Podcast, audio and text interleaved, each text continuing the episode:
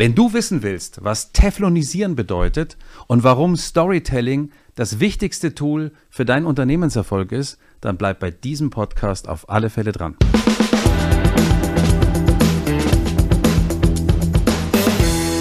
Uwe, herzlich willkommen. Danke für die Einladung. Du stehst unter anderem, aber hauptsächlich für das Thema Storytelling. Mhm. Und äh, es gibt von dir ein Projekt oder eine Webseite auch, die heißt Geschichten, die verkaufen. Ja. Welche Art von Geschichten verkaufen denn? Äh, gute Geschichten und vor allem echte Geschichten und handwerklich gut erzählte Geschichten, um es mal zusammenzufassen. Ja, das erste ist, was ist denn eine gute Geschichte? Ja. Weil die kann ja auch schlecht erzählt sein, da mhm. kommen wir dann gleich drauf. Ja, eine gute Geschichte äh, weiß schon mal ähm, um die Grundzüge von Dramaturgie. Oder der Erzählende weiß das. Weißt, wir sind sowieso alle Storyteller. Wir machen das so by nature. Wir wissen sowieso alle, wie man gute Geschichten erzählt. Aber in der Sekunde, wo ich dir sage, warum erzählst du eigentlich noch nicht so gute Geschichten in deinem Business? Weißt du, deiner Frau, wenn du abends nach Hause kommst, erzählst du ja auch Geschichten vom ganzen Tag und deine Frau hört gebannt zu. Aber sobald ich sage, mach das doch mal auf LinkedIn, sind alle so, boah, ich weiß aber nicht, wie das geht. Ich kann nicht schreiben, ich kann keine Geschichten erzählen, äh, ich weiß nicht mal, wie das geht. Meine Deutschlehrerin hat immer gesagt, ich bin schlecht in Deutsch und im Geschichten erzählen. Und dann geht wie so ein, so ein schwarzer Vorhang runter und die Leute machen es halt nicht. Und damit vergeben sie halt eine enorme Reichweite, ein enormes Potenzial, mögliche Leute sozusagen auf sich aufmerksam zu machen. Oder sie verkrampfen auf LinkedIn und machen ganz furchtbare Posts oder veröffentlichen da mehr oder weniger Quartalsberichte, mhm. ohne aber eine Geschichte zu erzählen. Gib doch mal ein paar Beispiele für verhunzte Posts, bitte. Boah, äh, nein, also kein Witz. Der beste ist das, der Quartalsbericht. Menschen, die einfach den Quartalsbericht posten und okay. sagen so, äh, unser Quartalsbericht ist jetzt draußen. Und mhm. dann sich denken, komisch, irgendwie so, die rufen zu LinkedIn rein, hallo, hallo, hallo, ist da jemand, ist mhm. da jemand? Und dann kommt halt nichts. Noch schlimmer sind aber die, die ähm, dann irgendwelche Bücher zum Thema Storytelling lesen und dann irgendwie nur noch äh, Geschichten erzählen. Du dir aber jedes Mal denkst, ah, der würde so nie schreiben. Das ist überhaupt nicht, das, das klingt nicht nach dieser Person, also die komplette Verstellung. Oder aber du merkst, ich weiß nicht, ob das wirklich so abgelaufen ist oder ob es nachträglich dramaturgisch optimiert wurde. Mhm. Und ähm, da einen Weg zu finden, authentisch zu sein, eigene Geschichten zu erzählen, überhaupt mal zu wissen, was ist denn meine Geschichte als Unternehmer? Warum bin ich denn hier angetreten? Und warum könnte ich der genau richtige Mentor für die Menschen da draußen sein? Weil sie halt genau das suchen. Mhm. Menschen, also oder ich sag mal, Menschen im Business suchen einen, einen Problemlöser, einen, einen Mentor im wahrsten Sinne, einen Dumbledore, einen Yoda, einen Obi-Wan. Mhm. Und sich als ein solcher Obi-Wan oder ein solcher Gandalf zu positionieren, das ist die Magie tatsächlich. Es geht doch dann am Ende darum, Vertrauen aufzubauen, oder? Ausschließlich. Also es geht darum halt, also A, guck mal, es ist so, alle sind ja gleich. Alle machen doch irgendwie, bleiben wir mal bei Anwälten. Das ist eine unserer Lieblingszielgruppen. Wenn ich einen Anwalt suche, ich habe kein Jura studiert oder mal so zwei Semester in Köln, lange her. Ich gehe davon aus, dass der ein bis zwei Staatsexaminer hat, wahrscheinlich zwei, sonst mhm. wäre er kein Anwalt. Und dann sagt er noch, er ist irgendwie Erbschaftsrecht irgendwie spezialisiert. Das sagt mir halt gar nichts. Ich weiß nicht, wie gut der ist. Selbst die Abschlussnote würde mir kaum was über den erzählen. Also stelle ich den doch optisch in eine Reihe mit mehreren anzugtragenden Menschen, die irgendwie in Anwaltskanzleien rumrennen. Und da halt eine, eine, eine Unterscheidbarkeit herzustellen und ähm, also erstmal rauszustechen, ein Leuchtturm zu sein und dann Vertrauen aufzubauen. Das ist das, was du eigentlich hinbekommen kannst mit einer guten Geschichte. Wir arbeiten mit einem Anwalt, der Max hier aus München, mhm. der ähm, unfassbar cool ist, der macht Medienrecht, IT-Recht und der hat sich halt ganz klar positioniert, der ist unverwechselbar geworden. Einfach dadurch, dass er anders spricht als andere, dass er seine Geschichte mitgebracht hat und dass er seiner Zielgruppe im IT- und im Medienbereich Dinge mitbringt, die ähm, komplett hängen bleiben. Und wir sagen immer, wir, wir probieren das Marketing zu entteflonisieren. Ui. Das, das meiste ist so Teflonpfanne, du schmeißt mhm. ein Ei dagegen und alles rutscht runter, mhm. weil halt nichts hängen bleibt, weil alle mhm. so professionell tun. Mhm. Und wir gucken, dass Ecken und Kanten da bleiben. Wir sagen immer, Marketing darf nicht wie so eine Teflonpfanne sein, sondern mehr wie so eine Boulderwand, wo du mhm. dich halt hochhangeln kannst und dir eine Marke selbst erarbeiten kannst. Und wir geben Menschen einfach tatsächlich eine Plattform, so wie du das hier auch tust mit deinem Podcast. Man kann jetzt hier reinhören, man kann sagen, ach guck mal, der redet irgendwie ganz nett. Ich glaube, der hat auch Ahnung der Ton klingt gut, die Kameras, die hier aufgestellt sind, sind alle wahnsinnig professionell.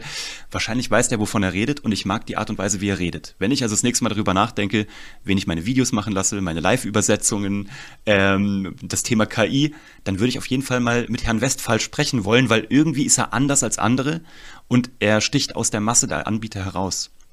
Und das ist das, was, was im Grunde genommen so eine, eine gute Geschichte tun kann im Business. Mhm. Jetzt ist es ja mein, also aus, aus, meiner momentanen Vorstellung ist es, glaube ich, nicht so einfach, selber zu entscheiden, wo stehe ich gerade, wer bin ich, wo sind meine Stärken, meine Schwächen und was mhm. muss herausgearbeitet werden.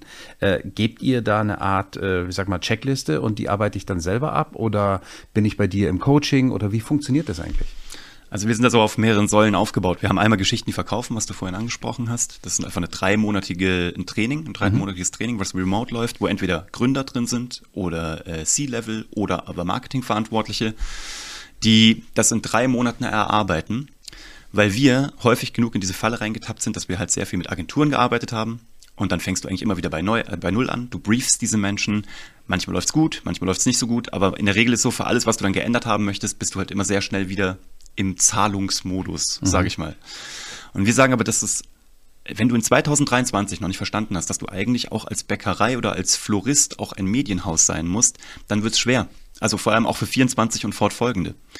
Und ich glaube halt tatsächlich, die Möglichkeiten waren noch nie so gut wie jetzt, dass du Reichweite, Sichtbarkeit auch für kostenfrei bekommst. Natürlich hast du einen Produktionsaufwand, aber selbst der ist ja in-house mit Smartphones, mit kleinem Besteck sehr gut zu machen, sage ja. ich mal. Und alles, was größer geht, da gibt's dann professionelle Dienstleister eben auch wie euch, wenn man so richtig Medienhaus sein möchte. Aber ich glaube auch, dass kleine Unternehmen oder kleine Selbstständige oder auch selbst, selbst in Konzernen haben wir eine Smartphone-Strategie durchgesetzt, dass mhm. die in einen Output reinkommen. Ähm, dann kriegst du damit sehr schnell eine Sichtbarkeit. Und wir zeigen denen in drei Monaten entweder, wie das geht, oder wir machen das, dass wir das wirklich begleiten und eine Workshop-Strategie in Firmen reingehen und denen erstmal überhaupt sagen, tretet mal einen Schritt aus eurem Hamsterrad zurück. Weil das ist nämlich das, was die, weißt du, wenn wir denen sagen, warum erzählt ihr keine Geschichten? Dann kommt die, meistens kommt die Antwort von Unternehmen oder Unternehmern, ich habe doch gar keine Geschichte wer sind wir denn schon? Also das würden die nicht öffentlich sagen. Aber so mhm. hinter vorgehaltener Hand sind die so, wir machen halt einfach unser Ding und das machen wir irgendwie gut und so. Und äh, ja. Und dann frage ich so, okay, aber warum macht ihr das denn? Naja, weil ich halt irgendwie immer, weißt du, ich wollte halt immer so ein Problem lösen. Das, ich habe keine Lösung gefunden am Markt. Und dann haben wir irgendwie uns alles eingekauft und alle Anbieter getestet und es war einfach alles nur Grütze. Und dann habe ich gedacht, ich mach's selber. Und dann haben wir das und das und das gemacht. Und dann sage ich mir, guck mal, du erzählst mir gerade deine Geschichte. Brühwarm und die ist richtig großartig. Also ich verstehe, warum du das gemacht hast, aber warum, warum weiß denn das keiner draußen? Auch wenn ich auf den, die Über uns Sektion auf deiner Webseite gehe, dann steht da, wir sind effizient, kosten, äh, kostengünstig, mhm. umweltschonend, nachhaltig, flexibel. Mhm. Also dieser also dieser Bis, bisschen Bullshit-Bingo, oder? Ja, und auch ein bisschen vergleichbar war. Mhm. Also so, und auch, wenn ich mal die Konkurrenz von dir angucke und bei allen von euch auf die Über uns Seite gehe, lieber Herbert oder lieber Stefan oder liebe Tina, dann seht ihr alle gleich aus. Und warum steht da nicht deine Geschichte? Und dann sagen die, ja, krass, aber ich dachte, also die habe ich schon so oft erzählt, ich traue mich auch gar nicht, das nochmal zu sagen. Ja. Oder, weißt du, die nehmen sich nicht wichtig genug. Und das, glaube ich, ist äh, ein Fehler, weil Menschen suchen, glaube ich, per se keine Firmen und auch keine Angebote, sondern echte Transformation von jemandem, der die Heldenreise, vielleicht kommen wir da heute nochmal drauf, das ist ja ein dramaturgisches Modell. Ähm, Absolut du kannst ja eigentlich nur ein Mentor sein für Menschen, wenn du deine eigene Heldenreise abgeschlossen hast. Möglichst erfolgreich. Ja.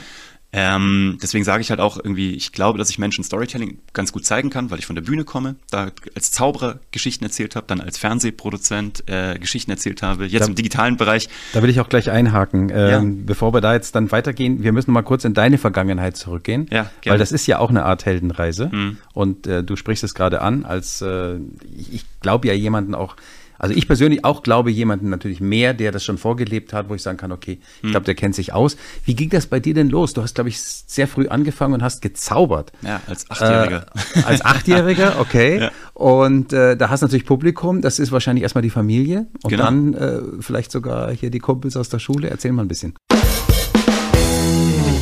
Werbung.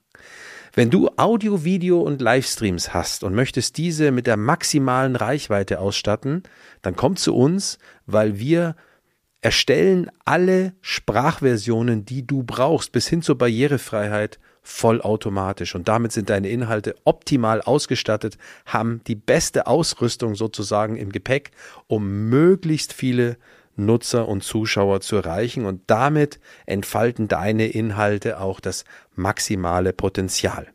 Und wenn wir einmal verschriftlicht haben, was wir in dem Prozess immer machen, dann haben wir auch diese Maschinenlesbarkeit und können jetzt mit KI-Tools weitere Anwendungen äh, starten und holen so nochmal richtig das Potenzial raus, was Durchsuchbarkeit, Auffindbarkeit, Nutzbarkeit etc. anbelangt.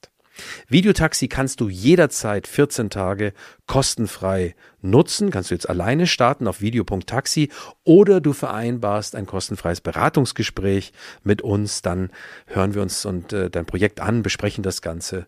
Ja, und dann hoffen wir, dass es auch losgeht. Ende der Werbung. Also ich habe mit acht Jahren angefangen, ich komme aus Kassel eigentlich. Und mhm. da gab es so ein Projekt von der Stadt Jugendpflege für Kinder, die halt damals nicht in die Sommerferien gefahren sind. Und da gab es einen Zauberkurs, sechs Wochen lang. Okay, und, das ist nicht wenig. Nein, das war super. Sechs Wochen ist lang. Ja, dann haben wir das gemacht, irgendwie mehrfach so. Was, die Idee war nach sechs Wochen halt so eine Show für die Eltern halt zusammenzustellen, weißt okay. Und das war irgendwie ganz süß und das haben wir gemacht und das war cool. Und das war dann aber so schön, dass die Stadt das dann verlängert hat, auch auf unseren Wunsch hin. Und mhm. daraus ist ein ständiges Projekt geworden. Das wurde dann finanziert und dann ist das durchgelaufen. Und ähm, dann habe ich halt gemerkt, guck mal, wenn man gut zaubert, dann lachen Leute oder applaudieren. Und wenn man nicht so gut zaubert oder eine schlechte Geschichte dazu erzählt hat, dann äh, schlafen sie zum Teil auch ein. Mhm. Also ich bin auf, ich will es gar nicht sagen, aber ich war auf Shows, auch in Altenheimen, da sind Menschen eingeschlafen. Ich hoffe, mhm. es lag nicht nur an mir, aber mhm es gibt auch, weißt du, es gibt, du, du, kriegst ein Feedback, was nicht digital ist, sondern ein echtes. Und das fühlt sich auch recht hart an. Es ist ein hartes Learning. Aber auch ein schönes, wenn du die Leute zum Lachen gebracht hast. Und dann bin ich ähm, über verworrene Wege äh, zum Fernsehen gekommen, weil ich immer Kurzfilme machen wollte. Habe dann im offenen Kanal Kassel Shows produziert und Kurzfilme mhm. als 16-Jähriger. Parallel dann immer weiter gezaubert, davon auch gelebt und habe mich dann bei den Filmhochschulen Darf ich fragen, wo hast du dann gelebt in dem Alter? Noch zu Hause? Das war noch, das war alles zu Hause, ja, in okay. Kassel. Also okay. in, der, in, der, Nähe von Kassel, in Fellmar, okay. da wo ich Aber du hast schon gutes Taschengeld gehabt. Durchs Zaubern tatsächlich ja. Okay. Also ich konnte mir dann, äh, ich sag mal so, meine Freundin ein bisschen vielleicht schicker ausführen, als mhm. Klassenkameraden das konnten und ähm, meinen äh, Führerschein dadurch eben natürlich auch finanziert und habe halt da so Win-Win kennengelernt. Ich habe halt mhm. gemerkt, guck mal, da bin ich also zum Unternehmertum gekommen, weil ich gemerkt habe, schau mal, ich mache was, was mir Spaß macht. Ich stehe auf der Bühne und zaubere. Dann gibt's äh, Leute im Publikum, die applaudieren und feiern das und lachen. Und dann gibt es einen Auftraggeber, der mich dafür auch noch bezahlt. Also eigentlich war das ein Triple-Win. Da ja. ich mir so, ich will nie wieder anders leben und auch nicht anders arbeiten, als dass alle was davon mhm. haben. Und das war irgendwie so ein, für mich ein im wahrsten Sinne des Wortes magischer Moment. Mhm. Und ähm, dann wollte ich aber zu Film und Fernsehen, habe dann mich überall beworben bei den großen Filmhochschulen, wurde nirgendwo genommen. Das war da, da war ich 19, da haben die alle gesagt, komm, kleiner, komm mal wieder, wenn du 24 bist und was zu erzählen hast. Dann habe ich gesagt, wisst ihr was, ich mache jetzt erstmal Zivildienst in Köln und dann mache ich es mit 20 nochmal und mache nochmal die ganze Runde. Habe mich wieder überall beworben, bin wieder irgendwie in die zweite Runde überall gekommen. Da haben die gesagt, komm mal wieder, wenn du 24 bist, ist süß, dass du da bist, aber du bist zu jung. Und dann habe ich gesagt, wisst ihr was, ihr könnt mich alle mal. Ich mache es jetzt selber und ähm, habe mich dann erstmal selbstständig gemacht mit einer öffentlichen Zauberschule in Köln. Okay. Nicht wissend, dass Harry Potter rauskam. Ich war, glaube ich, der einzige Zauberer äh, gefühlt in Deutschland, der Harry Potter komplett verschlafen hatte. Ich wusste nichts davon. und dann habe ich das aber mitbekommen, dass die Filme rauskommen und dann haben wir geflyert morgens vor der Premiere von Harry Potter 1 und äh, haben diesen Kids diese Flyer in die Hand gedrückt und den Mamas und Papas und dann war dieser Laden ein halbes Jahr lang ausgebucht. Kein und ich habe fünf Jahre davon gelebt. Wahnsinn. Weil es kam immer neues Buch, ein mhm. halbes Jahr später der neue Film, halbes mhm. Jahr später das neue Buch und so ging das fünf Jahre. Der Laden war bis oben hin voll. Ich habe alle meine Freunde zu Zauberlehrern machen müssen, mhm. weil ich diesen Run gar nicht auffangen konnte. Mhm. Und ähm, da war ich dann richtig im Unternehmertum drin. Da habe ich dann gemerkt, okay, das mache ich weiter. Hab dann äh, das Thema Fernsehen oder Film erstmal hinter mir gelassen, bin dann aber über verworrene Wege wieder reingerutscht. Äh, über diverse äh, äh, Wege habe ich dann in Wien äh, die Tresor TV geleitet mit der Inga Leschek zusammen, die mhm. heute die Chefin von RTL ist. Mhm. Ähm, genau, die hat mich rübergeholt als Chef vom Dienst und dann ähm, war ich in Wien, habe Fernsehen gemacht und habe dann ein halbes Jahr später überlegt, eine, meine eigene Produktionsfirma in München zu starten, hier in Unterföhring auch. Und habe dann die SEO Entertainment gegründet mit einem Freund, mhm. der auch aus der Produktion kam. Und dann haben wir äh, eine Show mit Charlotte Engelhardt gemacht für ProSieben, heute Charlotte Würdig. Mhm. Und die ist eingeschlagen wie eine Bombe. An einem Samstag haben wir die, ähm, die Einschaltquoten verdoppelt. Und dann waren wir im Game. Dann haben ja. wir Sido geht wählen gemacht und haben auf Pro7 die Bundestagswahl mit Sido erklärt. Und dann kamen Joko und Klaas zu Pro7. Wir haben die ersten Shows mit denen gemacht. Und dann waren wir drin. Und ich habe wieder von der Bühne zum Fernsehen Geschichten erzählt und habe diese Firma dann zehn Jahre später verkaufen können, mhm. nachdem wir den Fernsehpreis und den Grimme-Preis gewonnen hatten. Und dann äh, habe ich gemerkt, jetzt mache ich einen Podcast und erzähle auch da einfach Geschichten. Mhm. Dann ging das weiter. Aber du hast, glaube ich, auch äh, Fernsehen dann für dich auch ein bisschen abgeschlossen, oder? Du hast gesagt, das ist eine ja. Zeit gewesen. Absolut. Also ich liebe Fernsehen. Ich äh, habe Fernsehen immer geliebt. Bin ein großer Bewegtbild-Fan. Ich mache jetzt zwar sehr viel Podcast, äh, Videoformate jetzt in Social Media, Aber ich bin immer, ich bin ein total visueller Typ. Egal, ob ich lerne, ob ich erzähle, ich liebe visuelles Erzählen und auch konsumieren. Und Fernsehen war für mich die absolute Schule. Also sowohl als Unternehmer als auch inhaltlich, weil du halt jeden Morgen datengetrieben von Millionen von Menschen Feedback bekommst. Es war leider nur eins, was sagt 6,7 oder mhm. 12,8. Du weißt nicht so richtig, mhm. wer war das jetzt. Mhm. Aber du merkst halt schon, was gutieren Menschen in Geschichten und was eher nicht. Okay. Und du lernst halt wahnsinnig viel über das Thema Produktion, über ähm, Themenplanung, Agenda-Setting, ähm, all das, was in Social Media oder in digitalen Umfeldern halt wirklich wichtig ist. Und das habe ich halt zehn Jahre lang gemacht. Von daher hoffe ich, dass ich weiß, wovon ich rede, wenn ich das jetzt heute Menschen zeige, weil es einfach natürlich auch ein sehr intensives Learning ist. Mhm. Und du bist halt jeden Tag mit Menschen zusammen. Das ist ein spannendes Umfeld, das sind kreative, ähm, ja, also ich will das nicht missen, aber ich bin auch froh, dass es vorbei ist. Ja. Also, es ist ein lachendes und ein weinendes Auge, als ich meine Firma äh, hinter mir gelassen habe. Und ähm, aber jetzt darf ich wieder Geschichten erzählen. Auditiv, audiovisuell, mit Menschen am Tisch. Und das finde ich eigentlich großartig. Und jetzt geht es darum, einfach anderen Menschen zu zeigen, dass sie eh gute Storyteller sind und dass sie dieses Selbstvertrauen wiederfinden für sich, für ihr Unternehmen, für ihre Mitarbeiter ähm, und da jetzt so ja nochmal neue, noch neue Erfolge feiern können. Mhm. Aus welchem, aus welchem Antrieb heraus kommen die zu dir? Wie ist dann da normalerweise mhm. der Kontakt und was zeichnet diese Interessenten, sage ich jetzt mal, aus? Was ist der Antrieb? Ja, das ist eine gute Frage. Also meistens kommen die tatsächlich irgendwie über Social Media. Wir fahren eine sehr aktive Hochkant 9 zu 16 Strategie, wo wir pro Person, also der Bernhard und ich, äh, pro Woche fünf Videos hochladen, die okay. wir auf jeweils sechs Plattformen ausspielen. Das heißt, wir haben schon mal zusammen 60 Veröffentlichungen pro Woche plus zwei Podcasts die Woche, plus noch YouTube-Videos. Also wir kommen so im Schnitt, plus noch Blogbeiträge. Ich würde sagen, wir kommen auf 70 Veröffentlichungen pro Woche. Die werden natürlich gesehen. So, und dafür haben wir ein sehr schlankes System, das machen wir in-house, ähm, mit wenig Aufwand. Äh, auch KI-gestützt übrigens, mhm. äh, dass wir das äh, sehr KI-gestützt auch äh, betreuen lassen. Und dann sehen Menschen das und denken sich spannend, diese 30 Sekunden, und dann sehen die unten, ah, okay, da gibt's mehr davon im Podcast. Dann kommen die zu Geschichten, die verkaufen in den Podcast rein meistens und äh, hören uns dazu.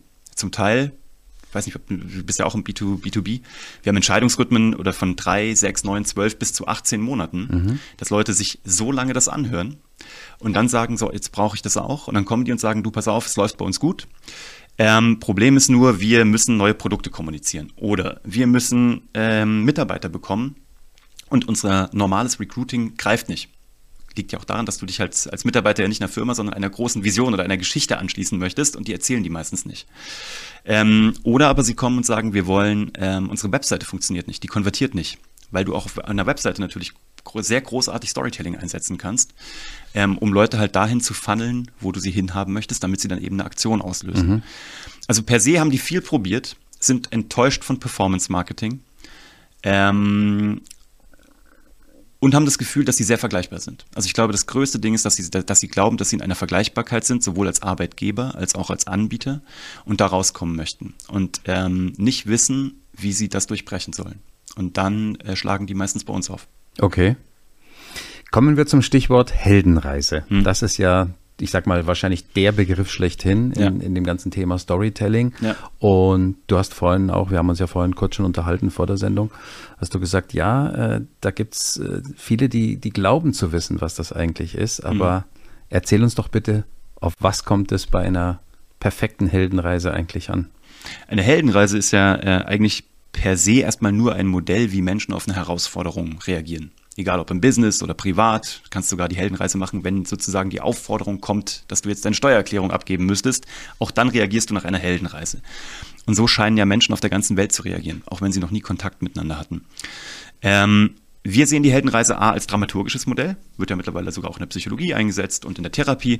Wir sehen aber die Heldenreise vor allem als eine Kundenreise, als ein Kunde, der in einer gewohnten Welt ist, in einer Welt des Mangels und sich denkt, irgendwas fehlt mir, irgendwas ist nicht ganz so, wie ich es gerne hätte, aber ich kann es noch nicht in Worte fassen. Das ist die Stufe 1. Stufe 2 ist, dass du überlegst, okay, ähm, ich bekomme einen auslösenden Vorfall, es kommt jetzt irgendwas, dass ich mich verändern muss, der Markt dreht sich, mhm. Kunden kaufen nicht mehr. Das heißt, ich habe das erste Mal so einen richtigen Schmerz und denke mir, okay, das, da scheint es herzukommen, jetzt muss ich irgendwie was wohl tun. Aber du denkst dir, Verweigerung des Rufs, dritte Stufe, ähm, passt noch, weil wir haben ja noch Cash-Rücklagen oder der Wind wird wieder drehen mhm. oder das Internet wird wieder weggehen, mhm. weißt? Und das wird es aber meistens nicht. Und deswegen wirst du über überlegen, wen suche ich mir auf der vierten Stufe, wer mich begleiten könnte, weil offensichtlich haben wir in-house nicht die Kapazitäten, dieses Problem zu lösen. Und dann findest du einen Mentor, einen Dienstleister, einen Anbieter, wie auch immer, mit dem du dann fünfte Stufe über die, über die Schwelle trittst, das erste Mal aktiv wirst, um dann richtig in diese Herausforderungen, in die Challenges, in die Probleme, in die Verbündeten, in die Feinde einzutreten, um dann deine Heldenreise so richtig loszulegen und dich selber wiederzufinden oder das Problem zu lösen. Und für jede Stufe gibt es Geschichten, die erarbeiten wir auch mit jedem Unternehmen, weil du musst, also ein, ein Kunde von dir, Stand heute, kann nur auf einer dieser zwölf Stufen sein. Das, zwölf also, Stufen? Zwölf Stufen hast du in der Heldenreise. In der, okay. Heldenreise hast du zwölf. Du hast jetzt fünf erwähnt, oder? Das sind die ersten fünf sozusagen. Okay. Die sechste ist dann schon mit Verbündeten, das schon bist schon bei der Hälfte und dann kommt der Entscheidungskampf, das Vordringen in die tiefste Höhle, das Ergreifen des Schwerts, der, ähm, der Rückweg, die okay. Transformation. Da bist du dann aber schon hinten eher so im Fulfillment. Ich glaube, mhm. so der, die erste Hälfte ist wichtig, ähm, wenn du über Marketing nachdenkst. Die zweite Hälfte, da bist du dann schon eher im Fulfillment, wenn du als Firma denkst. Ähm, und wenn du überlegst, an welcher Stufe ist gerade mein Kunde, das weiß ich nicht, kann ich nicht sagen, weil ich kenne ja nicht jeden meiner Kunden oder meiner Interessenten. Aber ich weiß, dass ich für alle diese zwölf Stufen eine Geschichte erzählen muss. Und das ist das, was wir ausarbeiten. Und die wichtigste, die wir mit allen Kunden von uns zuerst erarbeiten, ist halt die vierte Stufe, das Treffen mit dem Mentor. Und dafür arbeiten wir halt mit einer Vier-Schritte-Storytelling-Formel ganz kurz runtergekürzt, wie wir Firmen zeigen, dass sie sich als Mentor positionieren.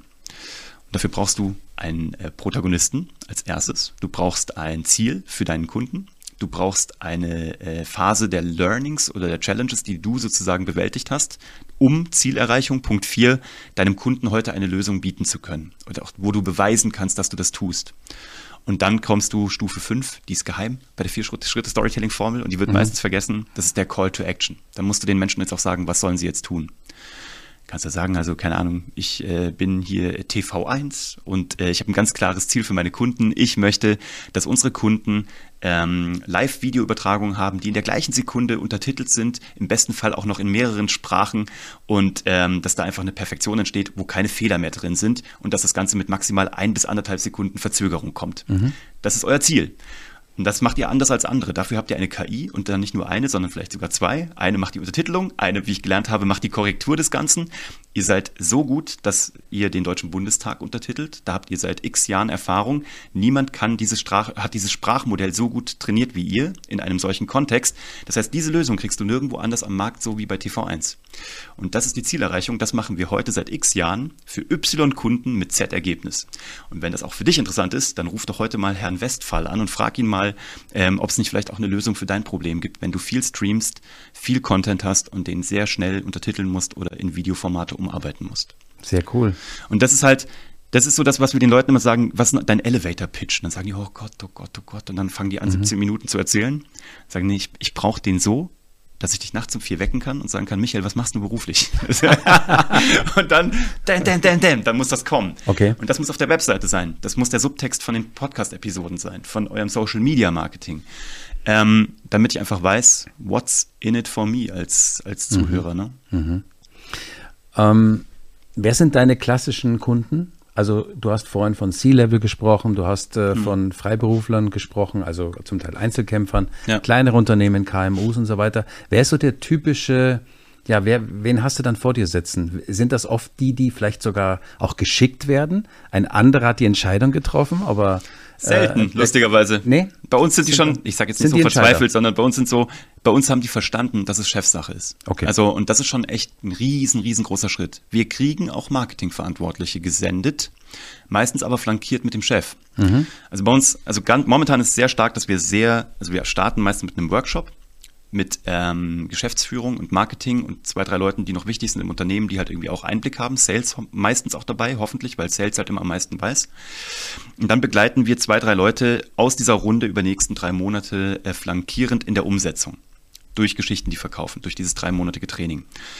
Ähm, oder aber tatsächlich Geschäftsführer und Gründer buchen sich direkt ein bei uns in das Thema, äh, in das dreimonatige Training, weil die natürlich die Geschichten mitbringen. Also weil die vielleicht aber auch diese Hoffnung haben, sich selber wiederzufinden oder mal zu definieren. Wir haben auch ganz oft die zweite Generation, die es von Papa oder Mama übernommen hat und nur Chef ist, weil sie es halt übernommen haben. Mhm. Aber nie diese eigene Geschichte hatten und die wollen sie finden und das ist ein geiler Prozess. Das macht am meisten Spaß, weil die natürlich auch Transformationsprozesse einläuten und sagen, Papa hat das super gemacht, aber ich habe noch mal eine ganz krasse andere Vision dafür. Und jetzt muss ich aber die alte Garde, die Papa engagiert hat und noch eingestellt hat, die muss ich jetzt auch mitnehmen. Ja. Weißt du, und denen muss ich eine neue Geschichte erzählen. Und die muss ich halt dazu bringen, sozusagen mit mir den Hafen noch mal mhm. mutig zu verlassen. Mhm. Und da entwickeln wir die Strategie, wie sie denen das erzählen oder wie sie da auch den Kunden da äh, auch diese Transformationen vermitteln können. Und das ist mega spannend. Ich wollte gerade sagen, also Unternehmensnachfolge innerhalb der Familie, wo dann zum Beispiel hier die Kinder noch keine Credits haben, außer dass sie die Kinder sind. Yes. Und natürlich auch nicht äh, gelernt haben, wie sozusagen aus wenig viel wird, weil es war schon viel da. Ja, und sie hatten halt nicht den Grund loszureiten. Sie hatten nicht diesen auslösenden Vorfall, mhm. außer dass Papa gesagt hat, du machst das jetzt. Mhm. Und sie vielleicht auch sagen, ich habe da auch Bock drauf. Also ja. ich will das auch. Aber sie haben sich es vielleicht noch nicht ähm, zu eigen gemacht. Oder sie mhm. können sich selber vielleicht noch nicht erklären, warum sie das jetzt gemacht haben. Und meistens haben sie gute Gründe, das zu tun. Und meistens haben sie auch eine ganz eigene Vision. Aber dafür müssen sie sich natürlich erstmal freistrampeln und ihre eigene Heldenreise beginnen und die Kunden und Mitarbeiter eben mit, also mitnehmen auf diese Reise. Und das ist zum Beispiel was, dann, wie gesagt, Anwälte, was ich dir vorhin gesagt habe, ist eine mhm. Kernzielgruppe bei uns. Ähm, wir haben auch ganz viel Handwerk dabei. Ist gut. Ja, ja. Wir haben ganz viel Handwerk dabei. Wir haben Ausreißer auch zu Konzernen. Also wie gesagt, wir machen Daimler, wir machen Google, wir haben die Allianz ist ein Kunde von uns. Da geht es dann eher um große Programme, wo wir Corporate Influencer begleiten, die sich dann auf LinkedIn zeigen. Mhm. Ähm, per se geht es darum, mit guten Geschichten Kunden und Mitarbeiter zu gewinnen. So, um das mal zu subsumieren. Wer setzt denn dein Programm am besten um? Weil das ist ja auch. Gut, ja, ja, ja, okay. Weil du, ich meine, dujenige, derjenige, der Coach, der hat immer das Problem, wie alle Coaches, mhm. was machen meine, ich sag mal, Schüler? Ja. Äh, machen die das auch schön? Sind die fleißig? Äh, setzen die das richtig um? Mhm. Haben die dann am Ende tatsächlich eine Transformation hinter sich gebracht ja. und können, ich sag mal, auch alleine laufen? Ja. Ähm, ja. Ja, also ich glaube, wer zu uns kommt, hat schon äh, viel gesehen, was nicht funktioniert. Ähm, und wir, wir sagen auch immer, wir haben die Weisheit nicht mit Löffeln gefressen. Wir haben zwar einen Track Record und ich glaube, wir können ganz gut belegen und auch beweisen, dass wir das ganz gut können. Aber auch wir sind ja nicht allwissende Marketinggötter, sondern wir sagen nur, wir zeigen unseren Teilnehmern alles, was wir selber getestet haben und entweder für gut oder für schlecht befunden haben. Entweder sagen wir, mach das jetzt, weil das funktioniert jetzt. Und in Social Media oder in digitalen Medien kannst du ja auch nur sagen, was jetzt funktioniert. Wenn du mal einen Hit 2017 hattest, Tja. ist das 2023 nicht mehr ganz so viel wert. Mhm. Wir sagen aber auch, das hat gar nicht funktioniert, spar dir das, weil wir so viele Leute pro Jahr sehen, die wir begleiten und alle, die in die Richtung geritten sind, haben alle Geld verbrannt und alle, die nach links geritten sind, haben Geld verdient. Also reite nach links, weil in deiner Branche funktioniert das. Und dann sehen wir, dass die Menschen, die zu uns kommen, ähm, wenn sie diese ersten drei Wochen ernst nehmen, wo sie ihre eigene Geschichte definieren, dann gehen die ab wie Schmitz Katze, um das mal zu sagen, wie es ist. Ähm, wenn jemand zu uns kommt und sagt, er möchte eher wissen, wo man auf welche Knöpfchen drückt, um bei Instagram ein Bild zu ver veröffentlichen, dann bist du bei uns falsch, weil das zeigen wir auch gar nicht. Bei uns geht es darum, wer bist du als Unternehmer und Unternehmen, was, magst, was magst du in dein digitales Schaufenster stellen mhm. und willst du damit wirklich Geld verdienen und willst du es messbar machen, dann bist du bei uns sehr richtig. Und da haben wir Ergebnisse, ähm, ja, die sehr äh, beeindruckend sind, wo wir auch selber, also wir, wir feiern jetzt die Goldene Feder im Oktober 2023. Das ist unser Kunden-Award, den wir vergeben. Dafür haben wir einen Ballsaal am Marienplatz in München gemietet und stellen diesmal uns jeweils nur 15 Minuten auf die Bühne. Und danach halten wir die Klappe und lassen nur noch äh, vier Stunden lang unsere Kunden reden, weil wir Erfolgserlebnisse haben von Solo-Selbstständigen, die zu uns gekommen sind und uns verschwiegen haben, dass sie sich in unser Programm als Hartz-IV-Empfänger eingebucht haben und das Programm nicht bezahlen konnten. Ähm, uns das aber verschwiegen haben mhm. und vier Monate später das erste Mal vierstellig verdient haben und sechs Monate später das erste Mal fünfstellig pro Monat verdient haben mit ihrer Selbstständigkeit. Wir haben Anwälte, die ihre Großkanzlei verlassen haben, ihre eigene Kanzlei aufgebaut haben und innerhalb von äh, neun Monaten zum Marktführer in ihrem Bereich gemacht haben. Wir haben äh, die Allianz, die auf LinkedIn äh, eine solche Dominanz hinbekommen hat mit ihren Allianz Ambassadors, die wir begleiten durften. Ähm, wir haben mit Google in Irland, mit dem Headquarter zusammengearbeitet, die alles messen, also alles perfide natürlich mhm. in die Messbarkeit bringen und uns ihre Mitarbeiter fest einbuchen, weil sie wissen, dass sie da die Ergebnisse bekommen. Und das ist gaga. Und das Ganze hat, glaube ich, schon auch, ich habe das im Vorgespräch erzählt, hat schon auch mit Strategie und Techniken zu tun und auf welches Knöpfchen kann man drücken. Aber vielmehr hat es damit zu tun, welche Geschichten gibt es überhaupt? Wo müssen wir uns nur bücken, die aufheben und die mal erzählen, um halt Menschen zu äh, Kunden und mhm. Mitarbeitern zu machen. Und das ist verrückt, was da passiert. Nochmal auf den Moment zu kommen, geht ab wie Schmitz Katze. Was ja. heißt das konkret? Ähm, das heißt, dass du als Unternehmer A, eine Sichtbarkeit kommst, die dann aber konvertiert und eine Handlung auslöst und aus deinen Interessenten Kunden macht.